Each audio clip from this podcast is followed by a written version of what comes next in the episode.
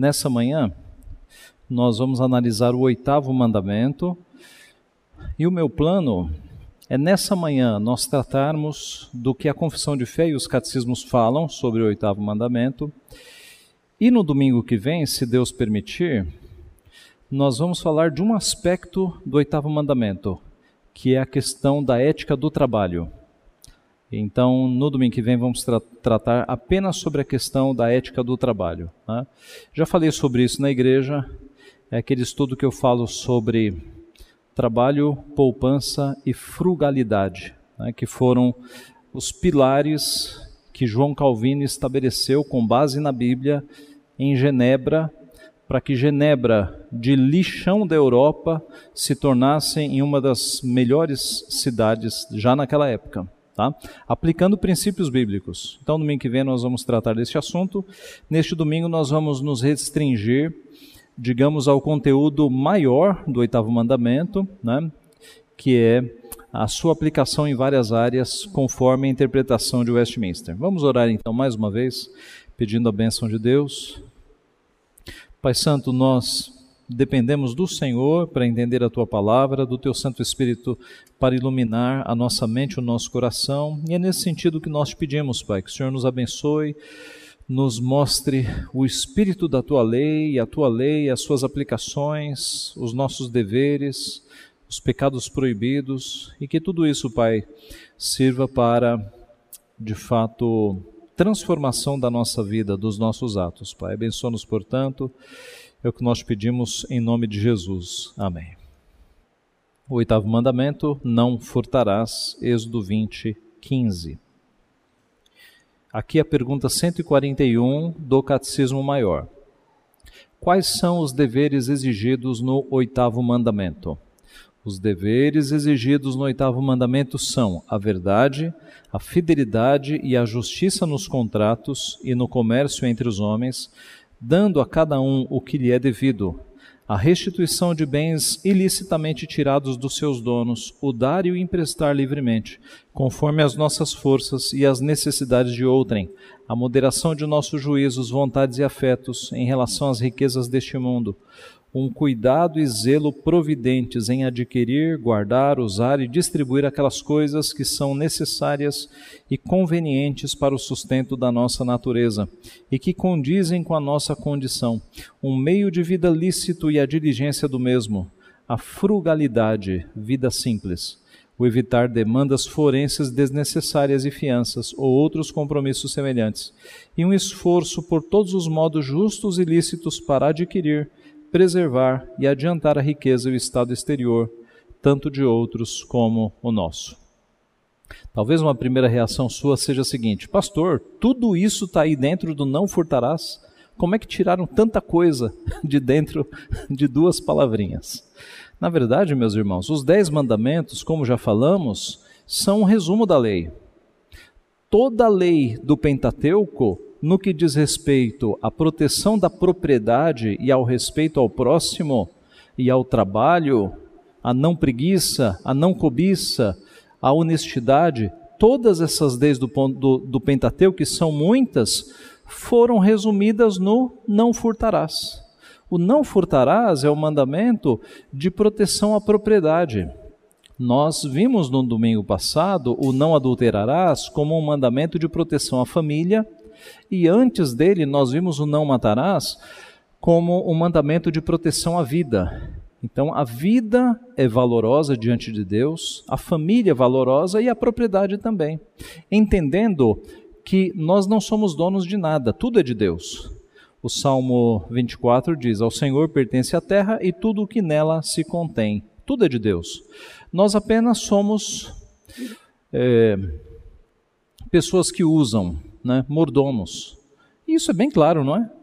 Ah, diz o, o ditado popular que caixão não tem gaveta.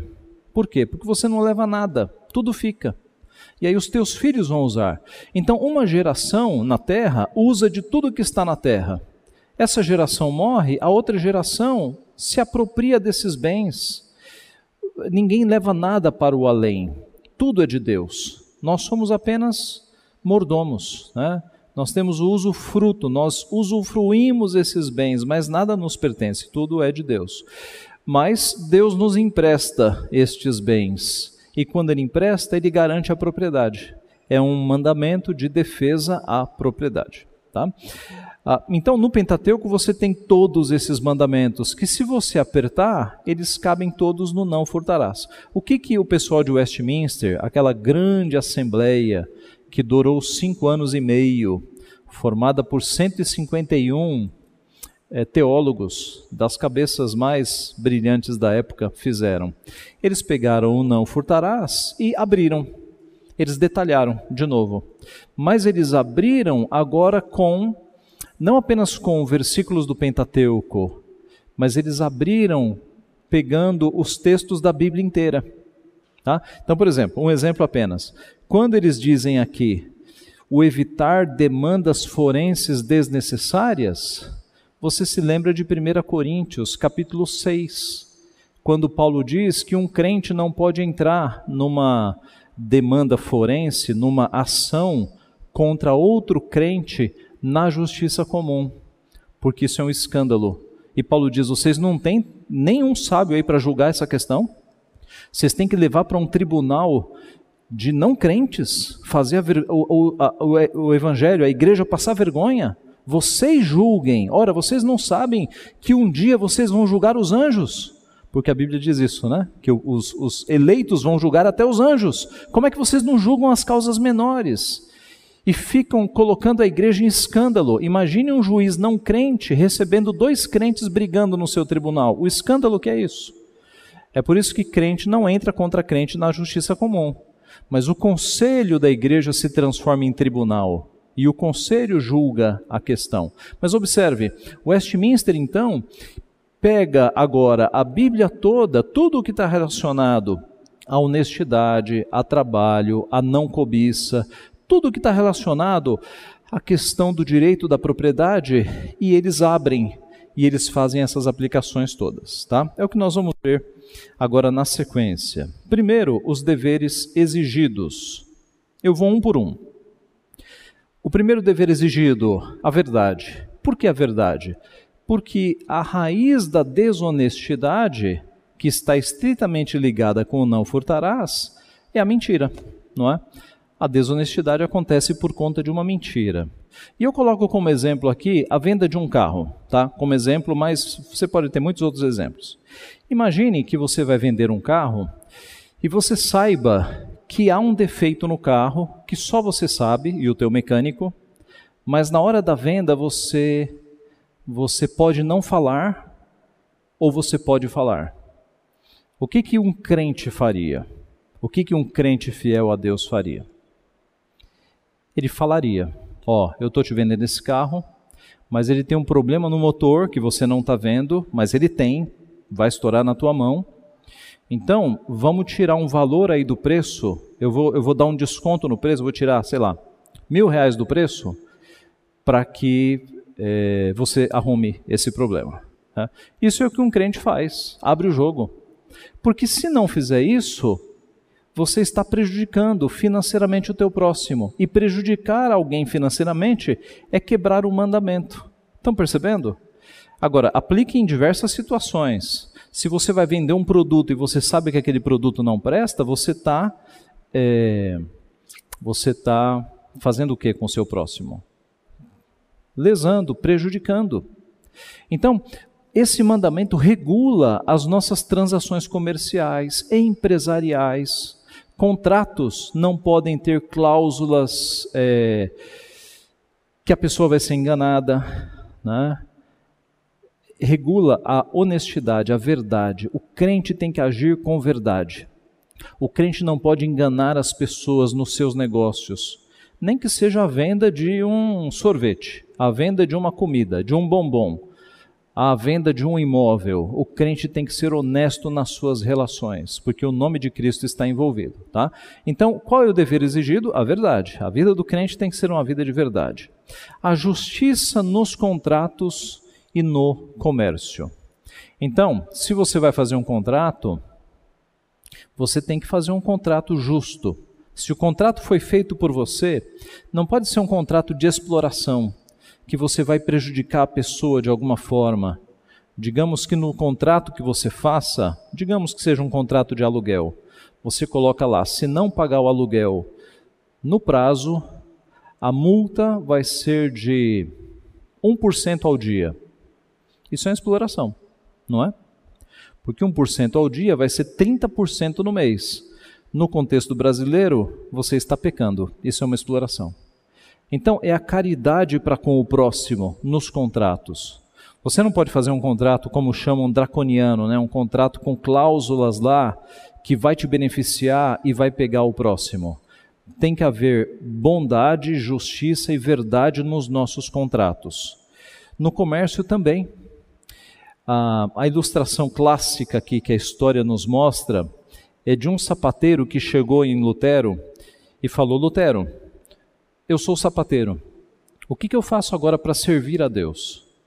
Se essa pergunta tivesse sido feita para um padre, o padre diria: largue esses sapatos e dedique-se a Deus, vá para um mosteiro, torne-se padre. É assim que se serve a Deus. Tá? A gente vai falar sobre isso na aula que vem, mas na concepção romanista de trabalho, o trabalho mais exaltado é aquele que você põe menos a mão na massa. Para a concepção católica de trabalho, porque para eles trabalho é maldição, o trabalho mais exaltado é a contemplação. É o que os padres e as freiras ficam fazendo no mosteiro, né? imaginando se Adão tinha um umbigo, imaginando quantos anjos cabem na cabeça de uma agulha, é, discussões altamente aproveitáveis né, para a sociedade, essas contemplações. É isso que o catolicismo ensina. Os reformadores recuperaram a questão do trabalho como bênção. Então, voltando aqui à ilustração, um monge diria isso, um padre diria isso: largue esse sapato e vá ser padre. O que, que Lutero respondeu? Continue fazendo os teus sapatos, faça o sapato melhor possível e venda a um preço mais justo possível, sem explorar o próximo. Essa é a ética do trabalho protestante. Nós fazemos o melhor produto, o melhor trabalho e nós agimos com justiça, sem exploração para com o próximo. Ah, isso é revolucionário, né? Isso revolucionou Genebra e algumas cidades. Revolucionaria o Brasil, não é? Vocês já viram como alguns produtos que estavam em falta aqui dobraram de preço? E dobraram, não é porque estava em falta, teve muito produto aí. Eu vou dar um exemplo mais claro. Lá no Amazonas, houve aquela grande crise em Manaus, no Amazonas, né, de uma forma geral, e um amigo pastor meu me disse que antes da crise, um, um tubo de oxigênio era vendido aí por menos de mil reais. Depois da crise, subiu para 4, 5 mil reais. Muita gente se aproveitando do sofrimento e da morte de pessoas. Muita gente olhou para isso e falou: agora eu vou ficar rico, eu tenho um, um depósito de, de. Como é que fala? Não é tubo de oxigênio, cilindros de oxigênio. Né? Vou ficar rico agora. E triplicou, quadriplicou os preços. Isso é quebrar o mandamento. Isso é prejudicar o outro com o meu ramo de atividade. Tá? O crente, ele faz o melhor serviço, o melhor produto, e ele vende num preço justo, que ele não vai pre levar prejuízo, mas que ele não vai enriquecer de modo ilícito na costa dos outros. Tá? Então, a justiça nos contratos, a justiça no comércio. A restituição de bens ilicitamente tirados dos seus donos. Então, quando alguém se converte, ele tem que arrumar essa área da, da sua vida. Eu soube que aqui na Vila Guarani, há muitos anos atrás, e neste momento não temos ninguém daquela geração, mas depois pergunte aí para a dona Neuraci, para os presbíteros mais velhos. Há muito tempo atrás, aqui na Vila Guarani, se eu não me engano, foi aqui, um indivíduo que tinha problemas com a justiça se converteu. E o conselho que ele recebeu foi: você está salvo, teus pecados estão perdoados, se entregue para a polícia. Pague a sua dívida com a sociedade. Isso é conversão, meus irmãos. É nós pagarmos as dívidas. O texto que eu coloquei aqui, Lucas 19:8, abra comigo. É um exemplo próprio de alguém que se converteu e arrumou a sua questão financeira. Entre mentes, Zaqueu se levantou e disse ao Senhor: Senhor, resolvo dar aos pobres a metade dos meus bens. E se em alguma coisa tenho defraudado alguém, restituo quatro vezes mais. Era impossível um cobrador de impostos não ser um ladrão naquela época. Porque o cobrador de impostos, ele fazia o seu salário. Ele cobrava muito a mais das pessoas para fazer o seu próprio salário. Então, quando Zaqueu foi convertido pelo Senhor, a primeira área que saltou aos olhos na sua vida foi essa: Senhor, eu vou dar metade dos meus bens. E se alguém vier conversar comigo, eu vou restituir quatro vezes mais. Percebe? A restituição de bens ilicita, ilicitamente tirados dos seus donos. Então, meus irmãos, crentes, discípulos de Cristo, não agem com astúcia, não agem com esperteza para conseguir os bens dos outros. Isso é quebrar o mandamento. Nós agimos com amor para que os outros tenham mais bens, para que eles sejam beneficiados. O dar e o emprestar livremente, conforme as nossas forças e as, e as necessidades de outrem dar e emprestar livremente conforme as nossas forças. O que é combatido aqui? A usura, a prática de juros abusivos. A usura, você deve se lembrar de vários textos do Pentateuco que condenam a usura. O que é a usura? É o sinônimo de agiotagem nos nossos dias. Né? O indivíduo está muito endividado, não vai conseguir dinheiro no banco, ele vai no agiota e aí consegue lá um valor a juros abusivos. Tá? Mesmo nas nossas relações, nós que não somos agiotas, não é? A gente tem que ter cuidado com isso. O ideal é você, quando uma pessoa está precisando, você dar o dinheiro. Mas se você não tem condições de dar, você pode emprestar. Mas se você emprestar, o ideal é que você empreste sem juros, bondosamente. Eu diria que no máximo, no máximo, você pedir a correção monetária algo do tipo: se esse dinheiro tivesse na poupança, ele teria rendido esse percentual. Eu só vou te cobrar o percentual da poupança, no máximo. Cobrar a correção monetária não é usura, não é, não é exploração, tá? Mas esse é o máximo. Se você tiver um centavo de lucro, você está quebrando o mandamento. Percebeu? No máximo você atualiza o valor para que fique um valor justo. Mas ganhar em cima de uma pessoa que está necessitada, isso é opressão no Antigo Testamento, tá? Isso é quebrar o mandamento. Então a usura é proibida, mas a bondade é recomendada. A moderação dos nossos juízos, vontades e afetos em relação às riquezas do mundo. Aqui a cobiça já é condenada. Não é? O que é moderação em relação a juízos, afetos e vontades? em relação às riquezas do mundo? É justamente você não ser um indivíduo cobiçoso.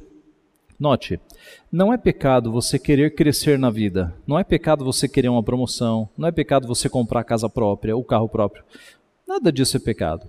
O pecado é você colocar o dinheiro como teu ídolo, o dinheiro como a meta principal da tua vida. O pecado é você ficar sonhando em ficar rico. Eu já contei aqui que quando eu trabalhava num banco, antes de ser pastor, tinha lá um irmão meu crente que ele falava assim: Ageu, eu estou cansado de ver crente pobre, eu vou ser é rico. E ele trabalhou a sua carreira para ficar rico. E eu acho que ele conseguiu, viu? Pelo que eu, pelo que eu acompanhei, eu acho que ele conseguiu. Mas o ideal de, de vida de um crente não pode ser ficar rico, meus irmãos. Porque o dinheiro é uma idolatria. A Bíblia diz que o amor ao dinheiro é a raiz de todos os males. E muitos neste caminho se perderam. Então o dinheiro ele é obrigatório na nossa vida, mas que nós o usemos como instrumento de justiça, como bênção para abençoar as pessoas. E se Deus fizer algum de vocês rico, que você seja um rico que ajuda mais pessoas ainda, que ajuda missionários, que ajuda a igreja. Que o dinheiro seja um instrumento na tua vida, não seja o dono da tua vida, tá? Então a moderação em relação às riquezas deste mundo.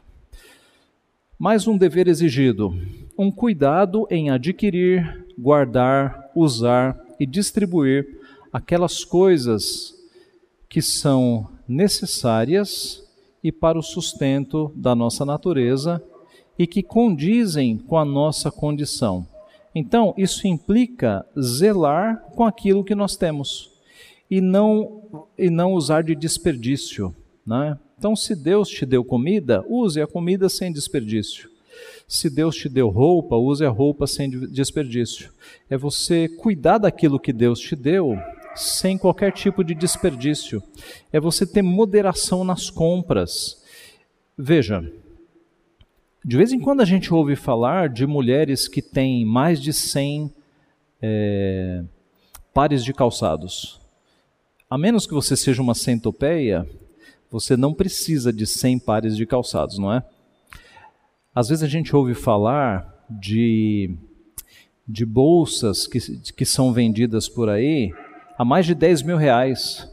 O que, que você quer com uma bolsa que custa mais de 10 mil reais se tem gente passando fome no mundo? É possível que perto da tua casa tenha gente abrindo saco de lixo para conseguir comida. Como é que você vai comprar uma bolsa de 10 mil reais? Então é disso que nós estamos falando, um cuidado para que você não seja uma pessoa exibicionista, né? uma pessoa que fica gastando demais quando tem gente que tem menos.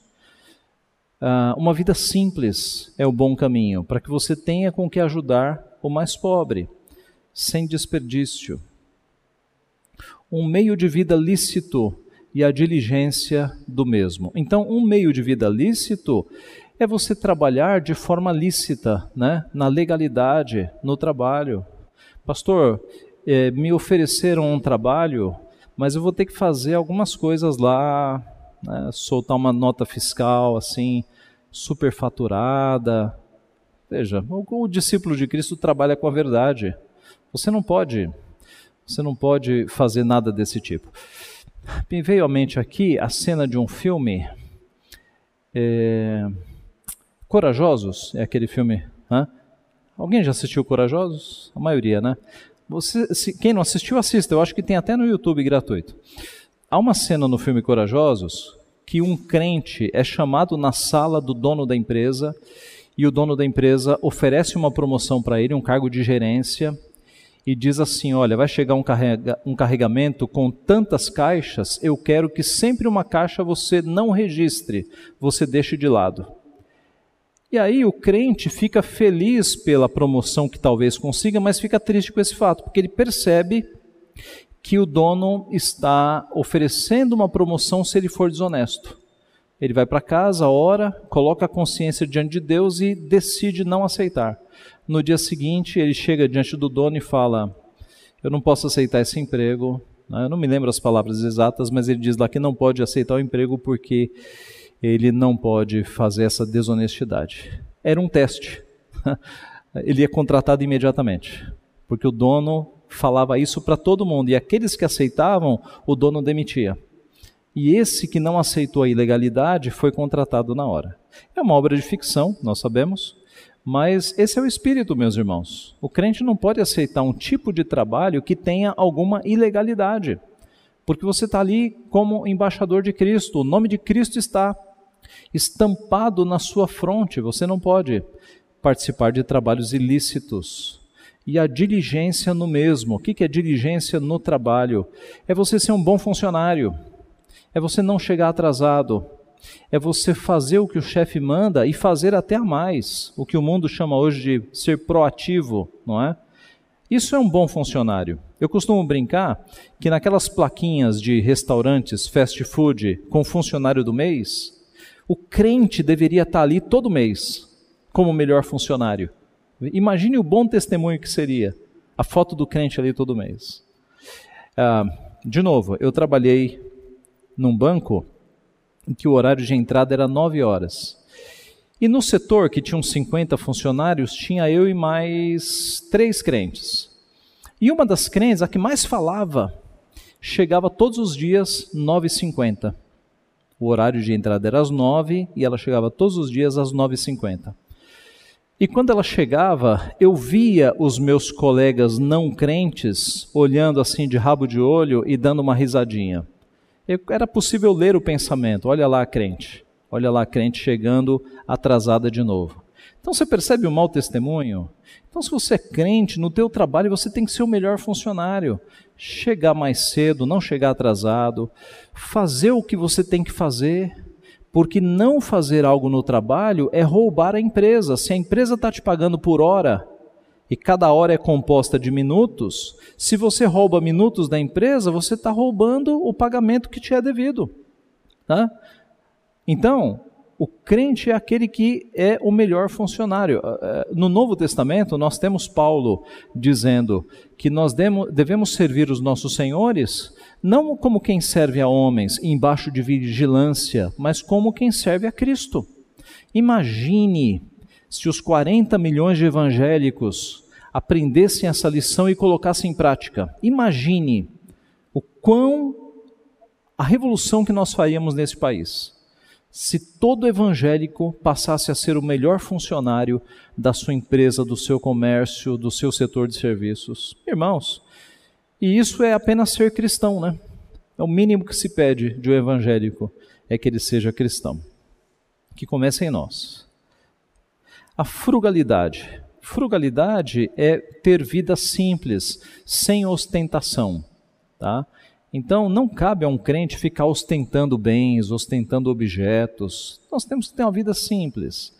É, Cristo teve uma vida simples, embora dono do mundo, ele colocou sandálias e sujou os pés nas empoeiradas ruas da Galiléia. vida simples. Não foi morar num palácio, né? dormia ali com os discípulos, se alimentava da refeição deles.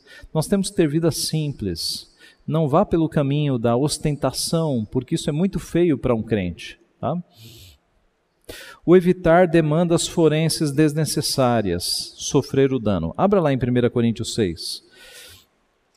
Qual é o problema aqui? Crente em Corinto processando crente na justiça comum.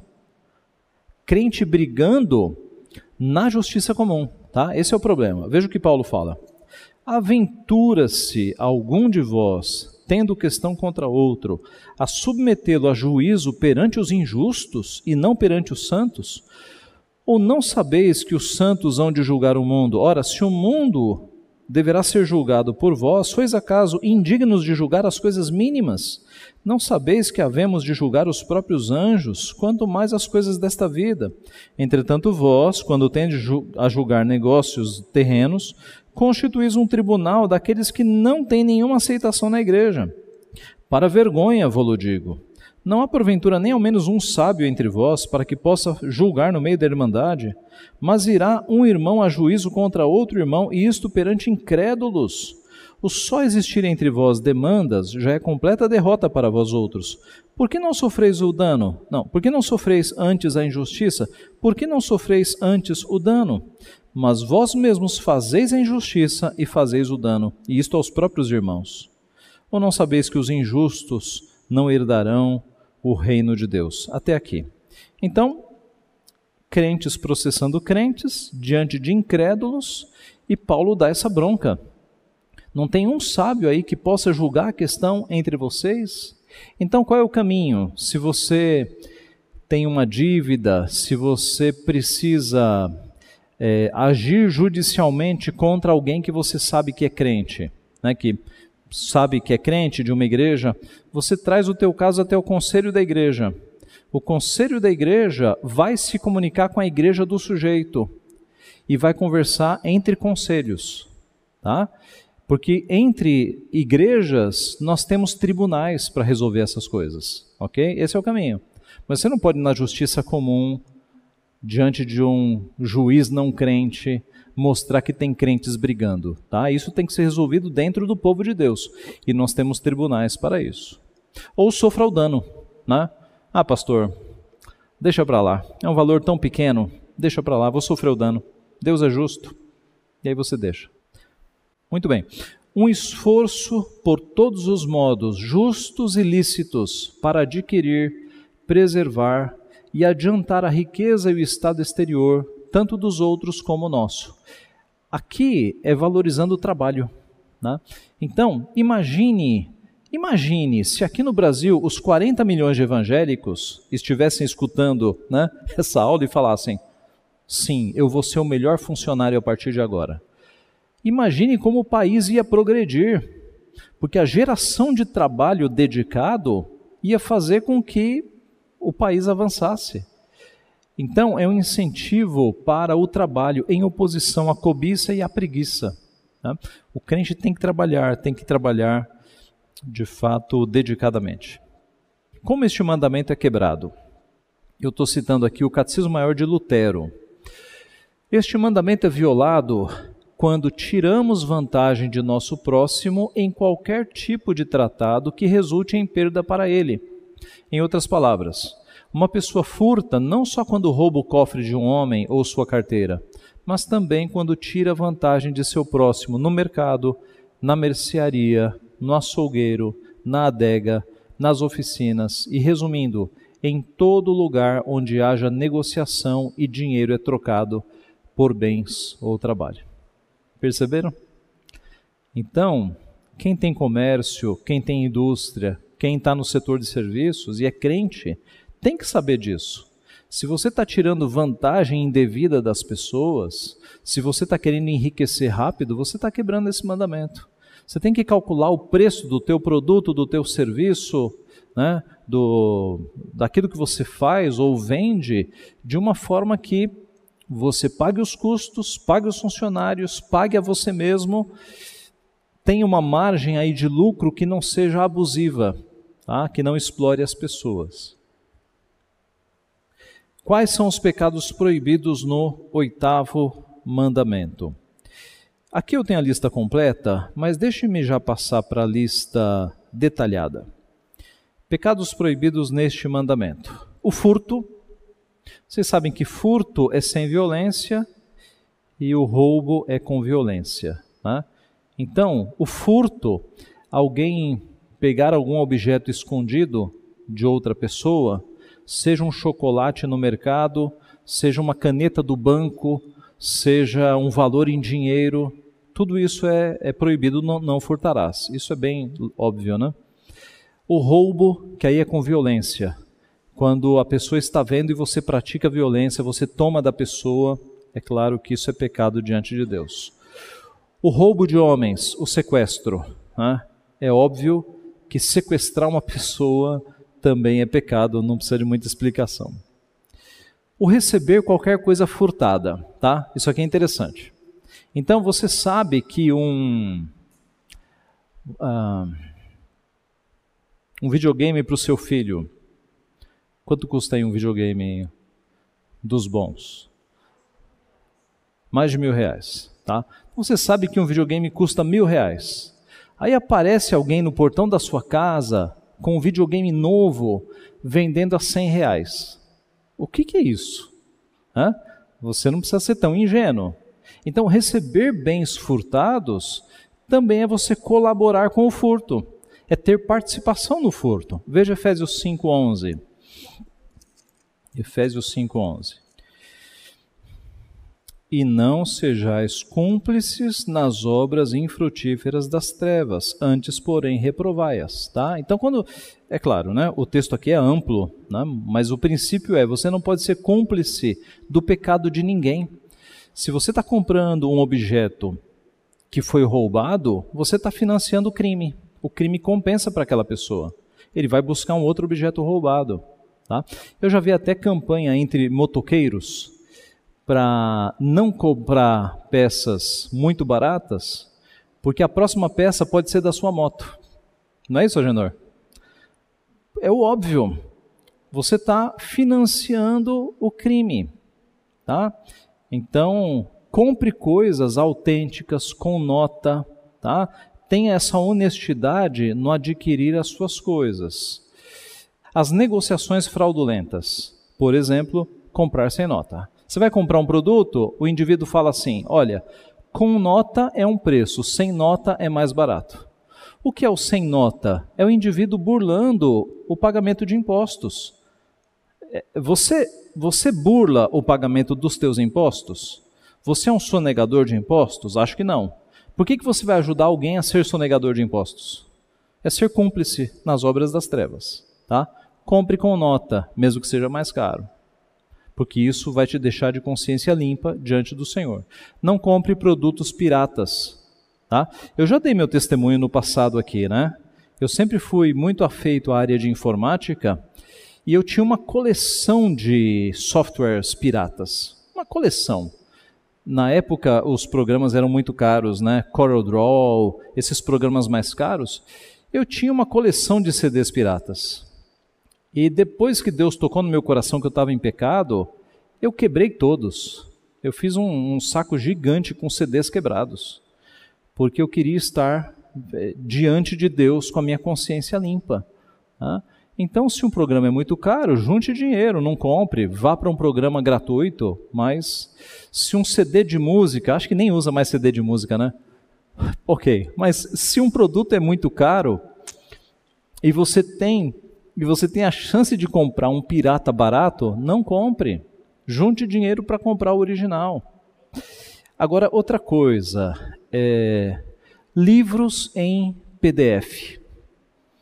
Jogue fora essas coisas. A menos que seja um livro que a editora disponibiliza, porque algumas editoras disponibilizam o PDF. Né? Mas, se o livro está à venda e você conseguir um PDF gratuito, o que é isso? É pecado. É pecado. Não é pecado se você tiver o livro físico. Você tem o um livro físico, você pagou pelo livro, mas mesmo assim, né, se você está incentivando o download de, de, de PDF pirata, você está pecando, você está contribuindo. Então, só tenha na tua biblioteca, seja física ou seja é, eletrônica, digital, Kindle, etc., coisas que são aprovadas por Deus. Tá? Pesos e medidas falsas. Eu citei em metro, porque é o, me parece é o órgão que regula aqui no Brasil. Né? É, você compra lá um, um litro de leite e aí quando vai conferir tem 950 ml. Né? Então houve um pecado aqui. Houve um pecado. Pesos e medidas falsas. É, isso aqui vai se aplicar mais para produtores de coisas, né? O comerciante, a menos que o comerciante trabalhe com, com gêneros que envolvem balança, tá?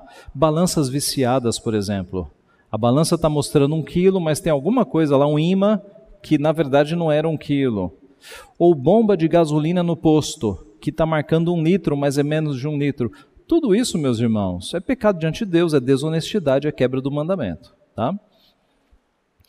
O remover marcos de propriedade está lá no texto do catecismo. O que, que, é isso? Num contexto de terras, num contexto rural, você pegar a tua cerca e avançar no terreno do outro.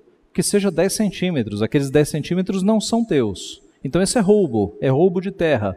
É possível fazer isso no ambiente aqui, da cidade também, né? Você construiu o teu muro um pouquinho acima da metragem do teu terreno. Isso é roubar a terra do outro. O sonegar o dízimo ao Senhor, nós sabemos que dos nossos ganhos, 10% é de Deus. Então, se você não dá o dízimo, você está sonegando, você está roubando o teu Deus. Tá? É, eu sei que esse assunto cabe num estudo de uma hora, mas o básico é isso. Deus nos dá 10 e pede um. Tá? Aqueles que criticam o dízimo falam assim: Ah, pastor, dízimo não vale mais. Dízimo era só de animais e de alimentos. O dízimo ficou. E aí eu costumo dizer, é claro, nunca precisei dizer aqui para os membros da igreja, né? Mas para os, ati os ativistas da internet, eu digo o seguinte: não tem problema nenhum. Pegue os seus animais, a fração de dízimo dos seus animais e leve para a igreja. Os diáconos vão dar um jeito. As pessoas falam como se estivessem criando animais. Tá? Então, se o dízimo é só para animais, leve o dízimo dos teus animais, leve o dízimo dos teus grãos, mas cumpra a palavra.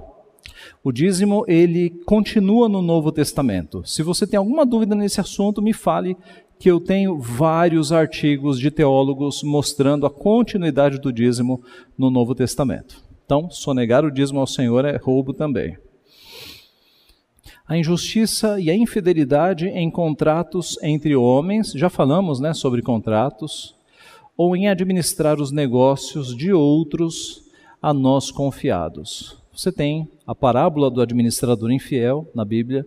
A ideia aqui é o seguinte: de alguma forma você está administrando algo de uma pessoa, os bens de uma pessoa, o comércio de uma pessoa, a empresa de uma pessoa.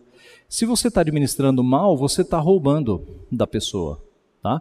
Então, administrando coisas dos outros, eu tenho que me aplicar para fazê-lo bem. A extorsão. Extorsão é você arrancar dinheiro do próximo sob ameaças. Né?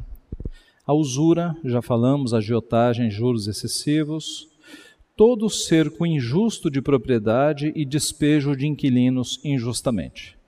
Então veja, cerco injusto de propriedade, eu, eu não creio que se aplique no nosso tempo, mas despejo de inquilinos injustamente, sim. Né? Então imagine um crente que não tem paciência com o inquilino. O inquilino atrasou um mês do aluguel, ele já está falando em despejo falta bondade no coração. Né? E o inquilino, ele está numa situação mais fraca que a tua, ele não tem onde morar. Percebeu? Então, se você tem uma casa e coloca para alugar, que o valor seja um valor justo, que o trato com o inquilino seja um trato misericordioso, bondoso. Estão percebendo? É isso que o mandamento implica. Olha isso, na época de Westminster, eles já estavam falando nisso. Acumulação de gêneros para encarecer o preço. Monopólios, né? Há leis contra monopólios no Brasil. Mas o pessoal dá um jeito, né? Uma empresa compra outra, muda o nome e você sabe que é tudo no mesmo grupo fazendo ali um monopólio, subindo o preço, todo mundo sobe o preço ao mesmo tempo. Isso é pecado. É você agir contra os pobres, é oprimir os pobres é explorar aqueles que têm menos condições. Tá? Então, essas artimanhas do comércio são, são pecado contra o Senhor. Os meios ilícitos de vida, ter renda a partir de coisas pecaminosas, já falamos sobre isso. Né? Todos os modos injustos ou pecaminosos de tirar do nosso próximo aquilo que lhe pertence ou de nos enriquecer a nós mesmos e eu coloquei entre parênteses negócios vantajosos, tá? Então, todos os meios injustos ou pecaminosos de tirar do nosso próximo aquilo que lhe pertence. O roubo não é só você sacar um revólver e, e, e pegar as coisas, mas é às vezes por meio de artimanhas jurídicas você arrancar o que é do outro, né? Isso está cheio no Brasil, né? Está cheio no Brasil. Então, muita gente, por exemplo, ocupa um imóvel que está desocupado e fala: Eu vou ficar aqui cinco anos. É cinco anos a lei do. Vou ficar aqui cinco anos e esse imóvel vai ser meu. O que é isso se não roubo? Então, essas estratégias, até do ponto de vista jurídico, de tirar algo que não é seu, tirar algo do próximo, isso é tudo pecado contra o Senhor. É prejudicar o próximo. Ou de enriquecimento ilícito, né? um modo injusto e pecaminoso de enriquecimento ilícito com negócios vantajosos, etc. A Bíblia nos ensina a obter o nosso pão pelo trabalho, não arrumando negócios vantajosos. Trabalhe, sue a sua camisa, trabalhe, e Deus vai abençoar o teu trabalho. A cobiça, a estima e o amor desordenado aos bens mundanos. Veja lá 1 Timóteo 6, 9 e 10. 1 Timóteo 6, 9 e 10.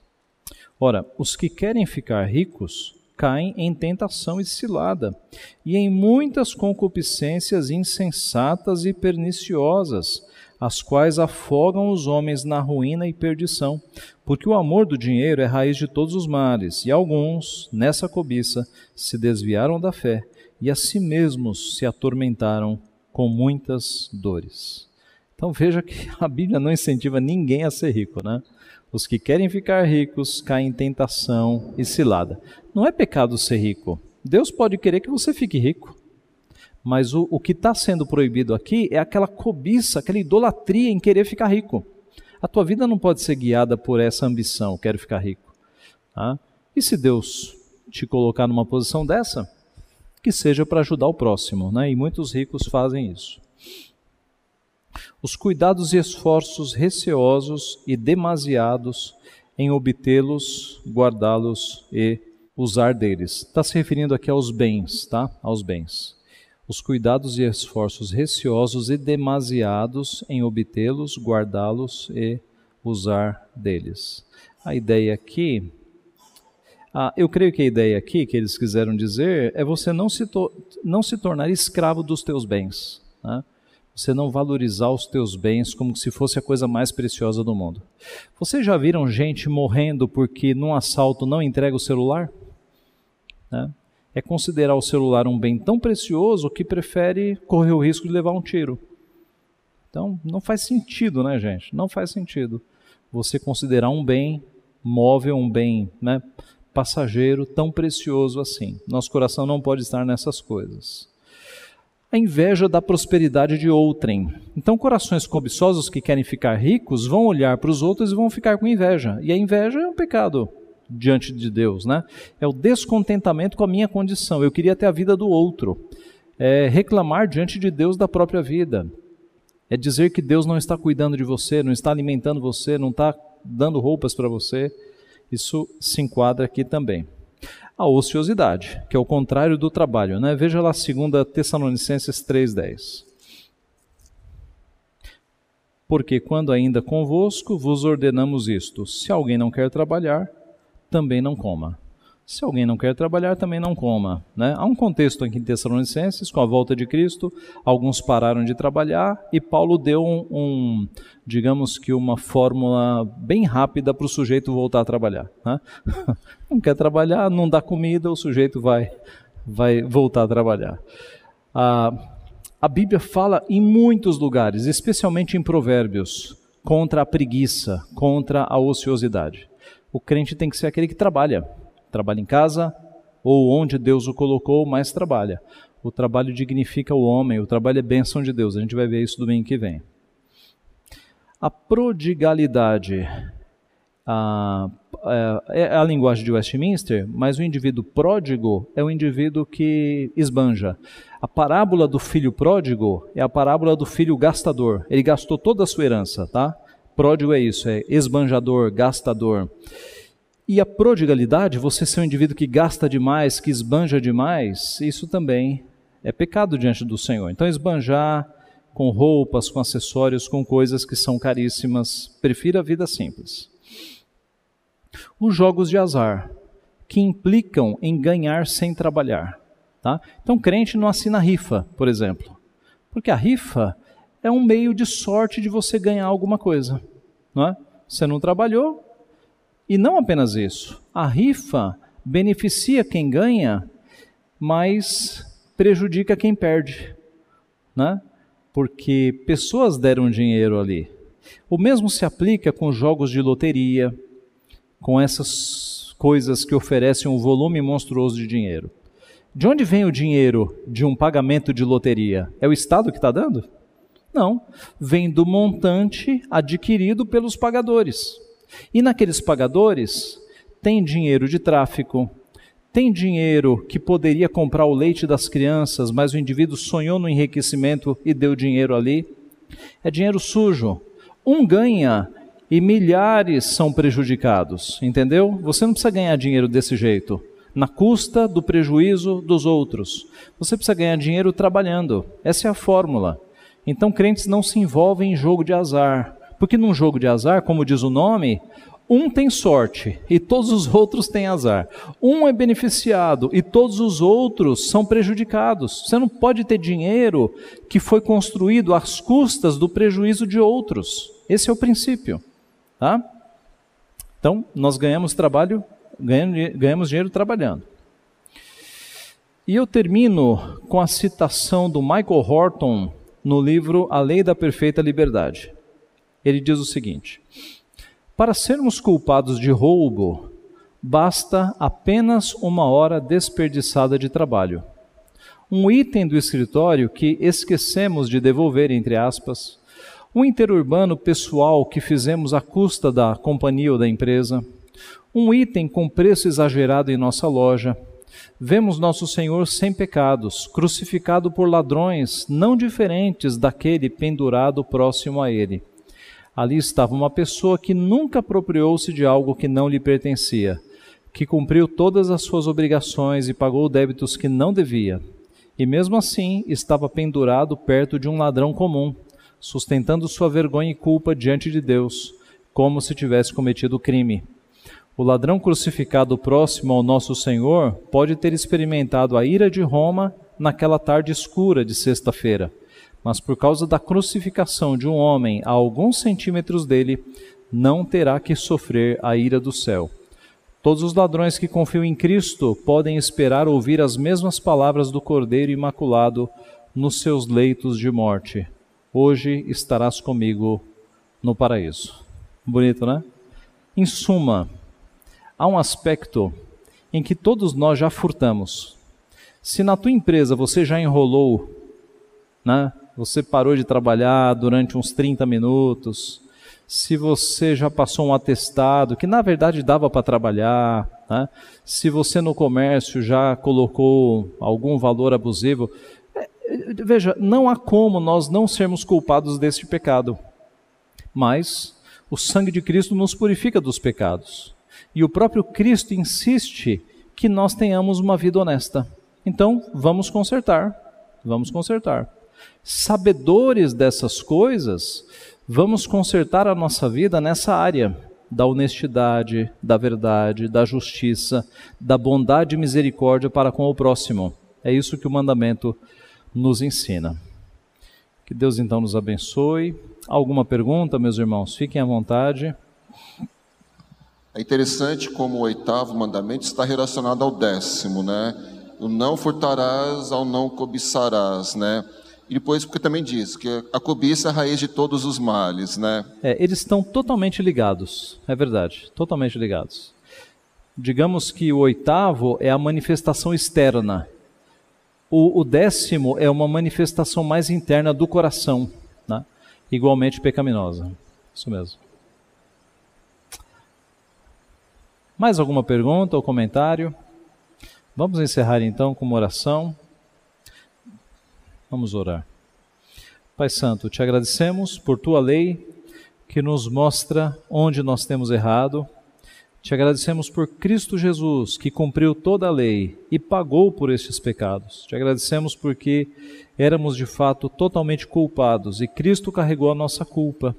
Te pedimos agora, Pai, que o Senhor nos anime, nos sustente, nos ajude a perceber a necessidade que temos de termos uma vida honesta, verdadeira, sem cobiça, de misericórdia para com o próximo, de ganhos lícitos. Ajuda-nos, Pai, a aplicar a tua verdade em todas as áreas da nossa vida. Abençoa-nos, Pai, com este trecho da tua palavra, para que ele seja transformador e nós sejamos operosos praticantes da tua palavra. Pai, é o que nós pedimos e te agradecemos em nome de Jesus. Amém.